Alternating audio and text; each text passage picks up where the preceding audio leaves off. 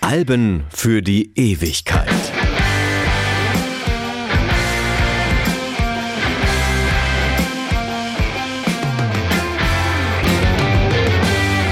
Hallo, ich bin Stefan Kleiber. Wer als Musikerin oder Musiker von den eigenen Songs leben kann, kommt früher oder später an einen Punkt, an dem eine Entscheidung fällig wird. Entweder weitermachen wie bisher und die Erwartungen erfüllen oder aus dem System ausbrechen und tun, was sich richtig anfühlt. Letzteres birgt immer die größeren Risiken. Es kann zum Beispiel passieren, dass dabei objektiv nichts Vernünftiges rumkommt. Dann hätte man sich schlicht damit übernommen. Oder aber die Fans weigern sich, den Weg mitzugehen. Dann müsste man ums Auskommen, wenigstens aber um den guten Ruf fürchten. Brian Wilson, Frontmann und Produzent der Beach Boys, hat Mitte der 1960er Jahre ebenfalls diese Wahl zu treffen. Und er entscheidet sich fürs Risiko, für das Erschaffen von etwas völlig Neuem. Der damals 23 Jahre alte Wilson ahnt es irgendwie, dass wahre Kunst noch nie in der Komfortzone entstanden ist, sondern immer dort, wo jemand bereit ist, etwas aufs Spiel zu setzen. Am Ende dieses langen und intensiven Prozesses steht Pat Sounds, mit dem Wilson sich als wahrer Künstler zu erkennen gibt und in der Folge zu einem der bedeutendsten Musiker des 20. Jahrhunderts aufsteigen wird. Aus diesem Grund ist es auch am besten, Pat Sounds nicht als Musikalbum zu betrachten, sondern als Kunstwerk, weil es das mehr ist als alles andere, womit man es über die Jahrzehnte immer wieder zu erklären versucht hat. Right now you think that she's perfection. This time is really an exception.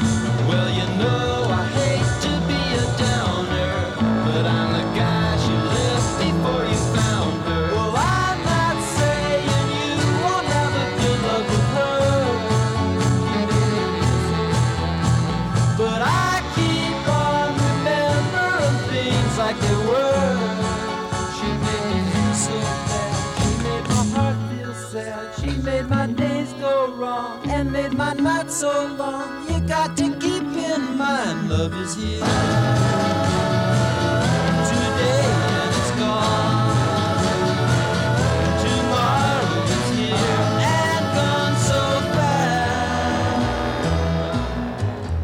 Die Karriere der Beach Boys beginnt 1961, sozusagen als Familienband. Gründungsmitglieder sind die drei Brüder Carl, Dennis und eben Brian Wilson, Cousin Mike Love und der befreundete Al Jardine.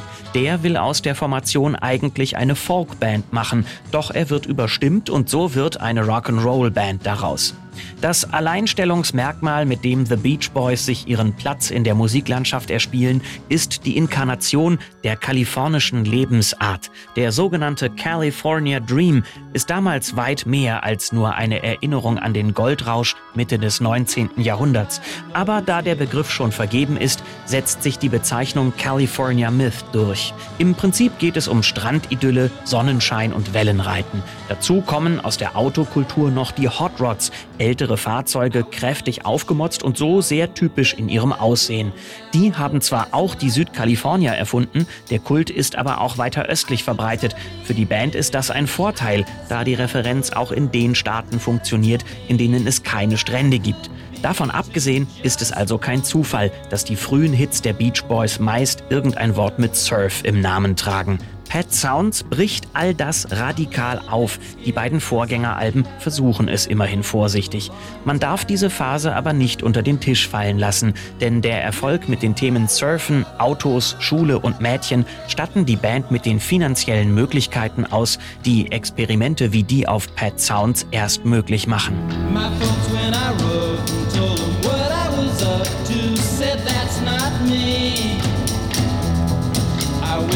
all kinds of changes, took a look at myself and said that's not me.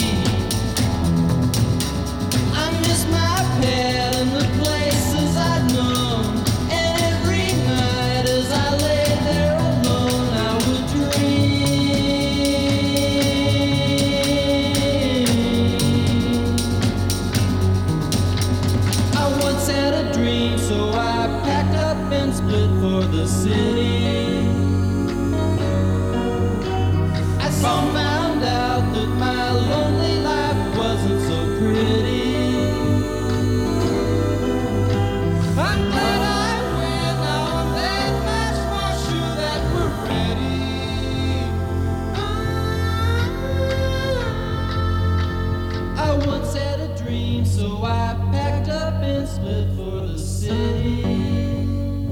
Sounds ist nicht nur eine der einflussreichsten Veröffentlichungen der gesamten Musikwelt, es gehört auch zu den Alben, deren Entstehung bestmöglich dokumentiert ist. Das hängt zum einen damit zusammen, dass man fast alle maßgeblich an der Entstehung beteiligten Personen heute noch danach fragen kann, weil sie noch am Leben sind und weil sie gerne antworten. Noch dazu erinnern sie sich offenbar gut, denn zumindest in den Grundzügen erzählen alle die Geschichte ungefähr gleich. Zum anderen läuft bei den Aufnahmen im Studio eigentlich immer irgendwo eine Kamera mit. Probeläufe, Regieanweisungen, Gespräche zwischen Crew und Band sind deshalb umfassend auf Film festgehalten, was sich als wertvolles Zeitdokument erwiesen hat. Man darf davon ausgehen, dass der Entstehungsprozess des Albums auf Geheiß von Brian Wilson absichtlich so intensiv begleitet begleitet wird. Der ist sich nämlich von Anfang an relativ sicher, hier etwas Großem auf der Spur zu sein. Sein Gefühl sagt ihm, dass es zu schaffen ist. Er glaubt fest an das Album. Und das muss er auch, denn er hat kurz davor einen ziemlich radikalen Schnitt gemacht, damit er sich darum kümmern kann. Anfang 1965 verkündet er, dass er nicht länger mit auf Tour gehen wird und sich auf Songschreiben und Aufnehmen konzentrieren will. Für den Rest der Beach Boys ist das keine gute Nachricht. Die hohe Falsettstimme, die sich Brian von der Vokalgruppe The Four Freshmen abgeguckt hat, kriegt keiner so hin wie er. Außerdem ist er bei den Live-Shows der Bassist. Die ganze Öffentlichkeitsarbeit macht er auch noch, aber genau da liegt das Problem. Brian Wilson fühlt sich ausgelaugt durch die vielen Aufgaben in der Band, ist erschöpft vom ständigen Reisen, hat gesundheitliche Probleme. Mit Bruce Johnston vom Rockduo Bruce and Terry finden The Beach Boys schließlich jemanden, der auf Tour für ihn einspringt. I'm waiting for the day when you can love again.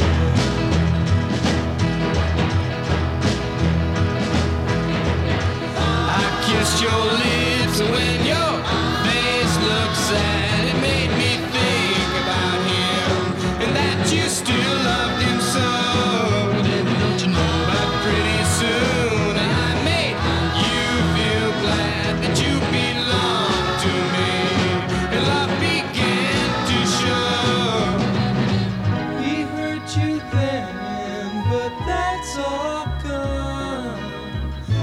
guess I'm saying you're the only one. I'm waiting for the day when you can love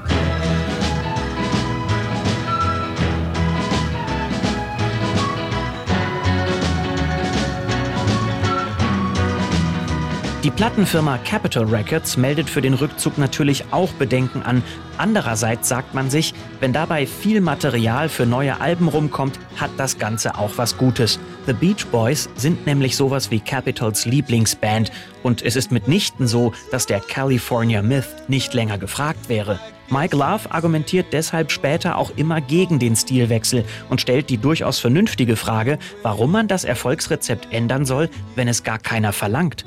Aber es kommt der Tag, an dem Brian Wilson genug davon hat und intimere, tiefgründigere Songs schreiben will.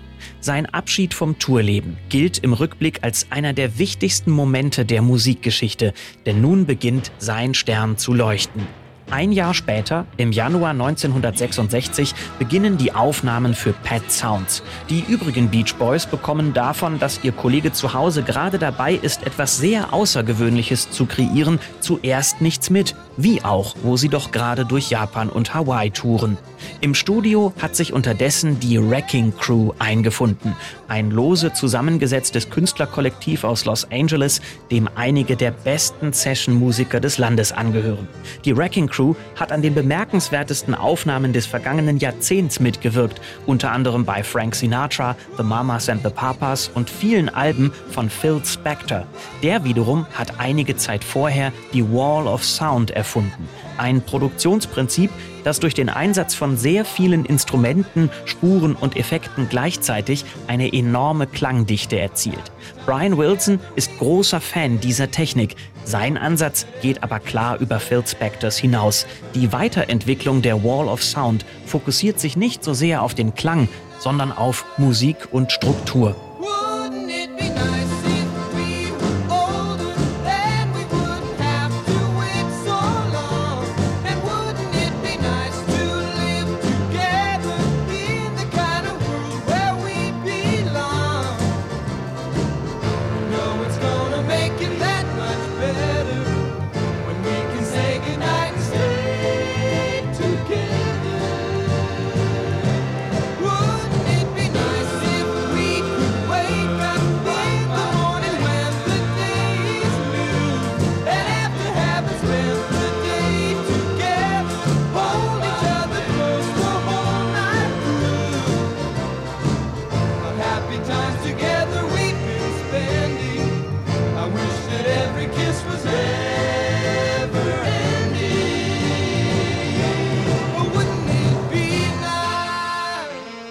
Diese Herangehensweise wird eine ganze Menge Standards etablieren, die für uns heute beim Musikhören selbstverständlich sind.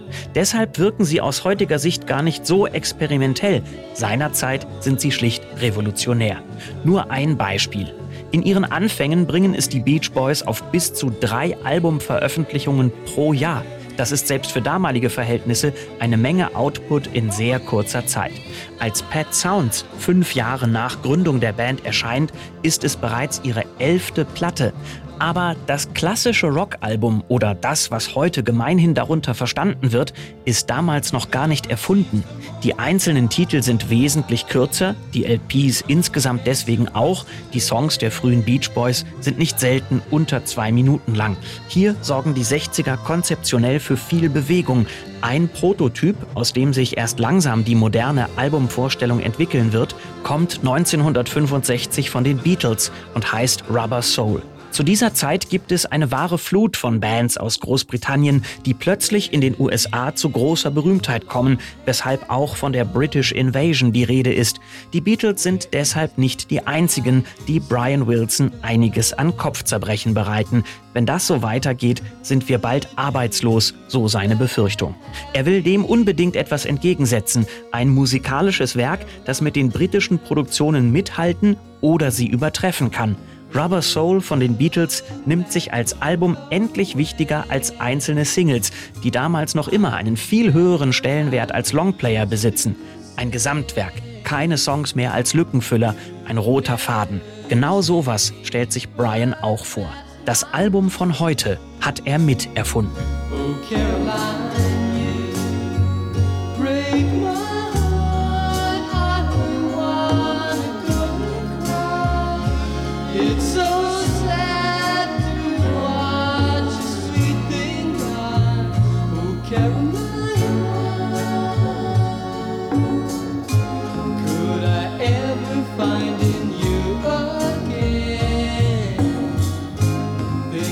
mit erfunden. Oh,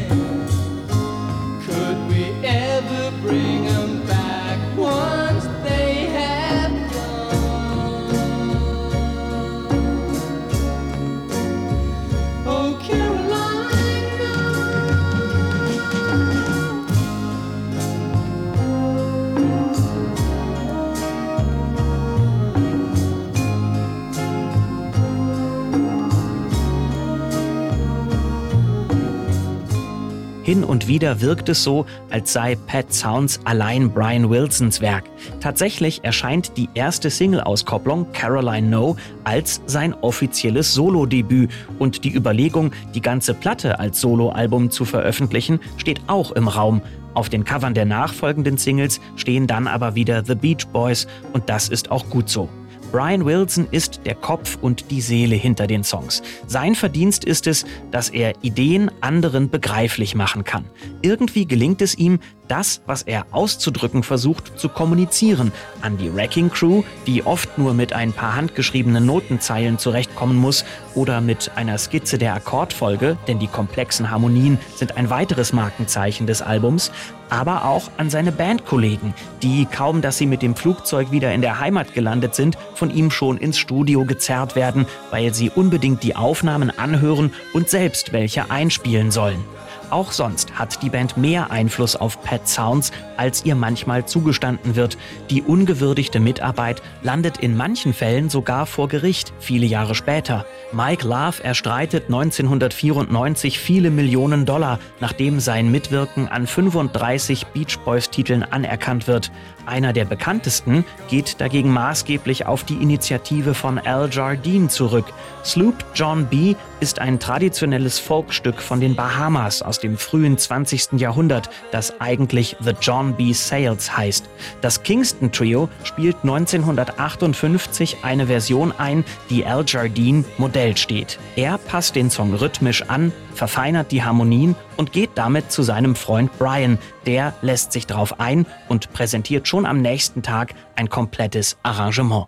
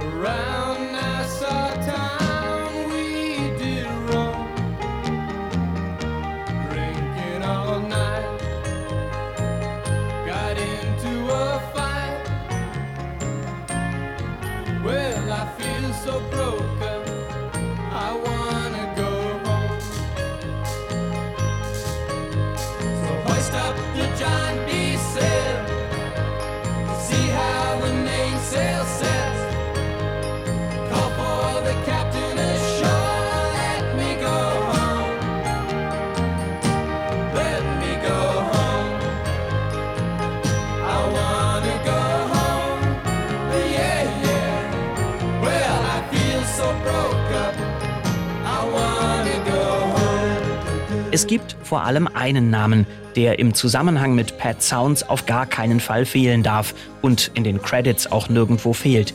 Tony Asher. Der arbeitet eigentlich für eine Werbeagentur, schreibt Jingles und Erkennungsmelodien. Brian Wilson läuft ihm zufällig auf dem Flur der Capitol Studios über den Weg. Die beiden kommen ins Gespräch, hören sich gemeinsam unfertige Mixe an. Einige Wochen später, im Dezember 1965, nimmt Tony Asher einen Anruf entgegen. Wilson bittet ihn um Unterstützung bei den Songtexten, denn er weiß, dass Asher dank seiner Arbeit in der Werbebranche ein Gespür für Worte hat. Asher willigt ein, bewaffnet sich mit Stift und Zettel und macht sich auf den Weg.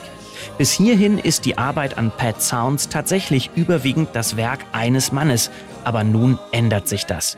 Über einen Zeitraum von zwei bis drei Wochen, wahrscheinlich irgendwann zwischen Januar und Februar 1966, finden Text und Musik zusammen. Leistet Tony Asher quasi den zweitwichtigsten Beitrag zum Gelingen des Albums, wird zum Co-Autor bei acht der 13 Songs unterstützt Wilson bei der Formulierung seiner Gedanken. Das Ergebnis ist häufig überraschend, was sich unter anderem im Text zu God Only Knows manifestiert. Es gilt heute, wenn nicht als eines der besten, dann als eines der interessantesten Liebeslieder der Rockmusik, denn die erste Zeile lautet I may not always love you.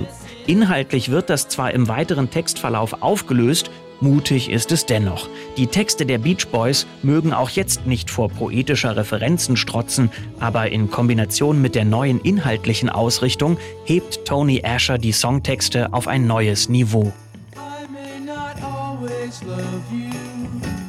But long as there are stars above you, you never need to doubt it. I'll make you so sure about it.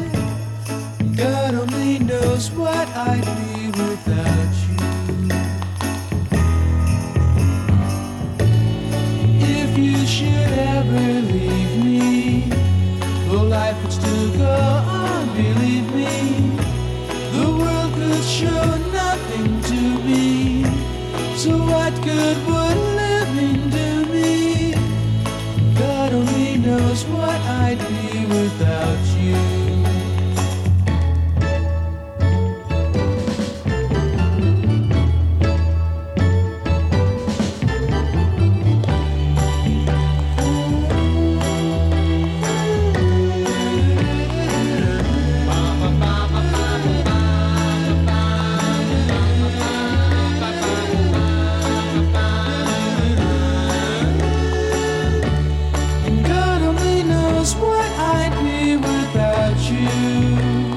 Wie so oft bei wichtigen Meilensteinen kommt Pet Sounds übrigens zu spätem Ruhm.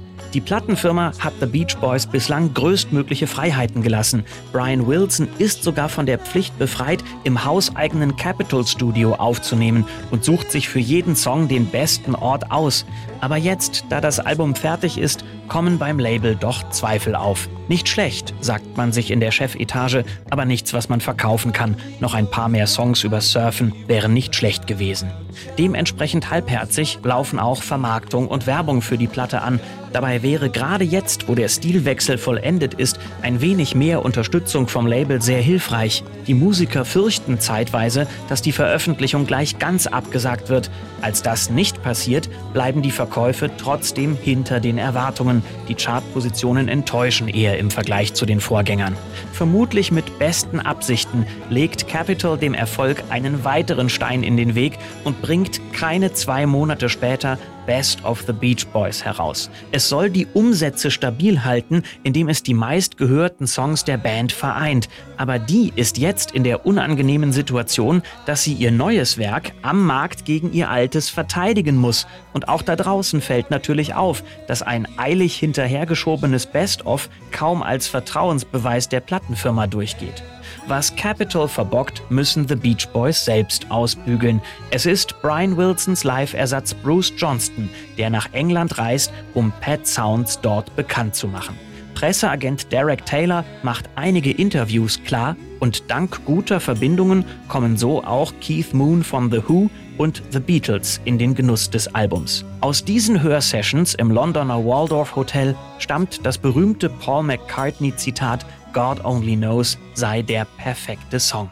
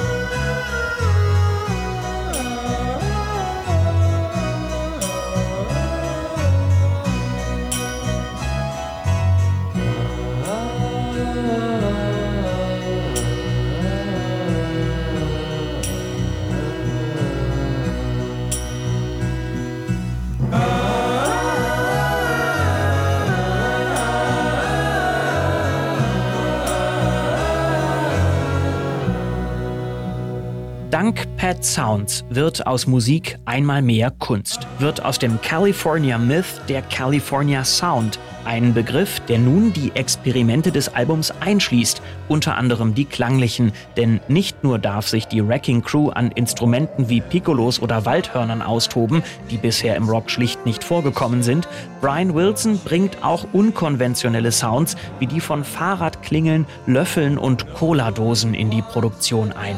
Mit dem großen Werk, dem Opus Magnum einer Band, ist es immer so eine Sache. Oft stellt sich bei näherer Betrachtung heraus, dass die anderen Veröffentlichungen nicht unbedingt weniger interessant sind. Sie haben nur im Schatten des Meisterwerks kaum Chancen, größere Aufmerksamkeit zu erfahren.